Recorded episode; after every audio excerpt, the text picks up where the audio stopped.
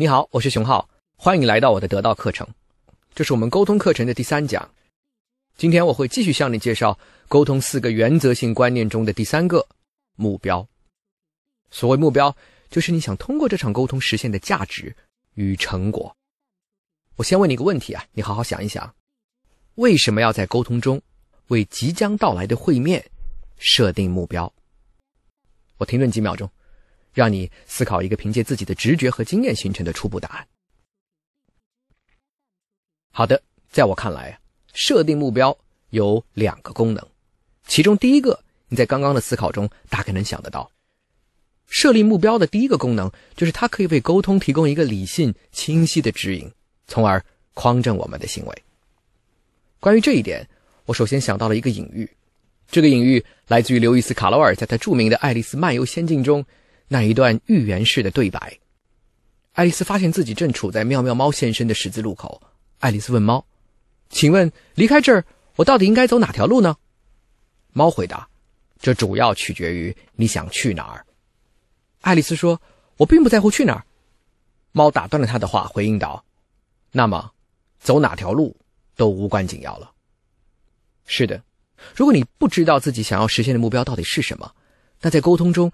你会不清晰何时应该说 yes，何时应该说 no，从而进入到一种进退失据的慌乱状态。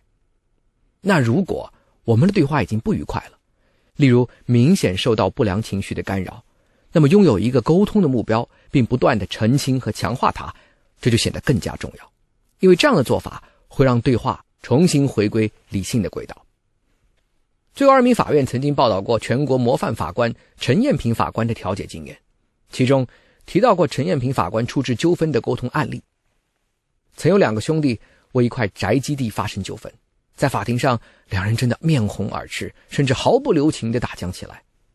陈艳平却不着急，他微笑地给原告倒一杯水，被告见状把水打翻，他又给被告倒了一杯水，结果也被原告打翻了。陈艳平默默地找来拖把，把地上的水污拖干净。看到陈艳平的举动，双方的争吵渐渐平息了下来。这时，陈艳平微笑的问他们：“你们来法庭是来干什么的呀？”双方都回答：“当然是来解决问题的。”那既然知道是来解决问题的，那让我们来研究一下具体的解决办法吧。陈艳平的一席话点醒了双方，他们渐渐回归理性，最后闹了数年的纠纷，竟在一朝之间通过调解化解了。你看。这就是澄清目标的效果。沟通中澄清目标时，我们可以使用一个简单的句式加以表达，叫“不是什么什么什么，而是什么什么”。例如，我们不是来吵架的，而是来解决问题的；我们不是来指责对方的，而是来想办法的；我们不是来搞事情的，而是来搞定事情的。这些表达都可以帮助我们利用目标的设定来匡正行为的偏差。著名的沟通专家克里帕特森在《关键对话》一书中曾经提出，设定对话的目标，并在对话过程中不断检查自己和自己设定目标之间的落差，这是一种高水平的沟通者会具备的习惯。所以，重要的不仅仅是在准备的时候设定目标，也是在对话的过程中保持自己和自己目标的对照。我经常用一个隐喻，叫“目标的幽灵”，就是说。你要真实的能够感觉到目标的存在，让它在整个沟通中伴随着你，并用它来不断校准和提示自己。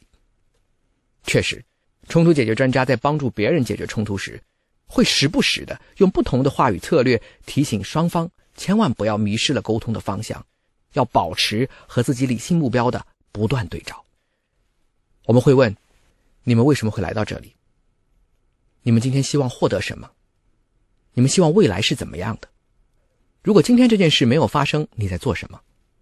如果今天咱们能把问题解决了，你的感受会如何？如果今天咱们能把问题解决了，设想一下，你从明天会开始怎样的生活？我们刚才说过了，设定沟通的目标有两个功能：第一，是因为设定目标可以帮助我们匡正和反思自己的行为和策略，这一点，我想多数人都能想到。但仅仅是这一点是不够的，那你会反问：除了匡正和反思自己的沟通的策略和行为，难道设定目标还有别的功能？有的，目标的设定，另外一个经常不为人知的功能，就是对氛围的影响和行为的诱导。换言之，一个开放性的、积极的愿景性的目标，将更有利于帮助我们达成沟通的共识。社会心理学的研究表明，人们在沟通场景中，如果设置了不同的目标，会影响双方进入不同的沟通模式。在汤普森和德哈波特两位心理学家1998年的研究中，他们发现，把同一个谈判过程如果标记为解决问题 （problem solving） 这个目标，或者博弈杀价 （bargaining） 这个愿景，性格类似的当事人进入到不同的情境后，他们的行为风格居然完全不同。在解决问题的目标设定下，人们会表现出更多的合作、理解和协同。而在博弈杀价的情境中，即使非常 nice 的普通人，也会表现出更多的对抗、坚决和冲突。是的，不同的目标设定会帮助沟通者建构完全不同的认知框架，而这个认知框架会明显的影响他们在团体当中互动的行为表现。但很遗憾的是啊，我们很多人在沟通的初始就会表现出非常严肃的态度，显示出自己对己方利益的誓死捍卫。在对话中反复强调自己，而非我们可能的共同。这种目标的设定会建构一种非常不健康的对话氛围，会使对方也被迫强调或留意自己的利益，从而非常容易进入僵局。所以，设定善意的、强调共同愿景的、强调作为共同体的我们的愿景性的目标，而不是用话语啊把你和我迅速的切割开，这种愿景性的目标。会帮助双方建构一个更加具有建设性的对话场域。例如，如果是在销售情景中，你遇到了对方，你可以说：“王先生，今天非常高兴有机会跟您碰面。我相信我们都有非常强烈的合作愿望。我也相信今天我们的沟通会非常愉快，最终实现双赢。”我们在今天这堂课里和大家讨论了第三个原则性的沟通要素——目标。我们说为什么要去设定目标？因为目标会帮助我们建树清晰的沟通策略，匡正沟通中的视角。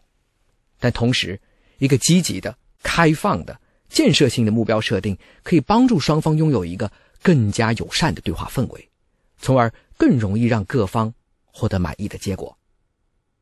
我们在下一讲会和大家介绍四个沟通的原则性要素的最后一个风格。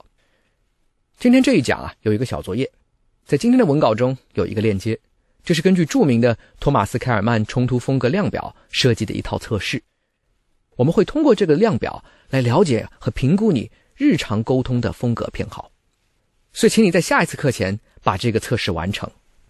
请注意，这个测试我们希望看到的是真实的你，而不是最好的你。完成问卷时不要犹豫，不要回忆，凭借直觉对所有的题目快速回答。三十道问题顺利完成后，不用检查思考，直接点击提交。问卷提交后，你会收到问卷的结果以及我们给你的反馈。在下一次课，我们会帮助你对你的结果进行解读与分析，从而让你更了解自己的沟通风格。我们下次课见。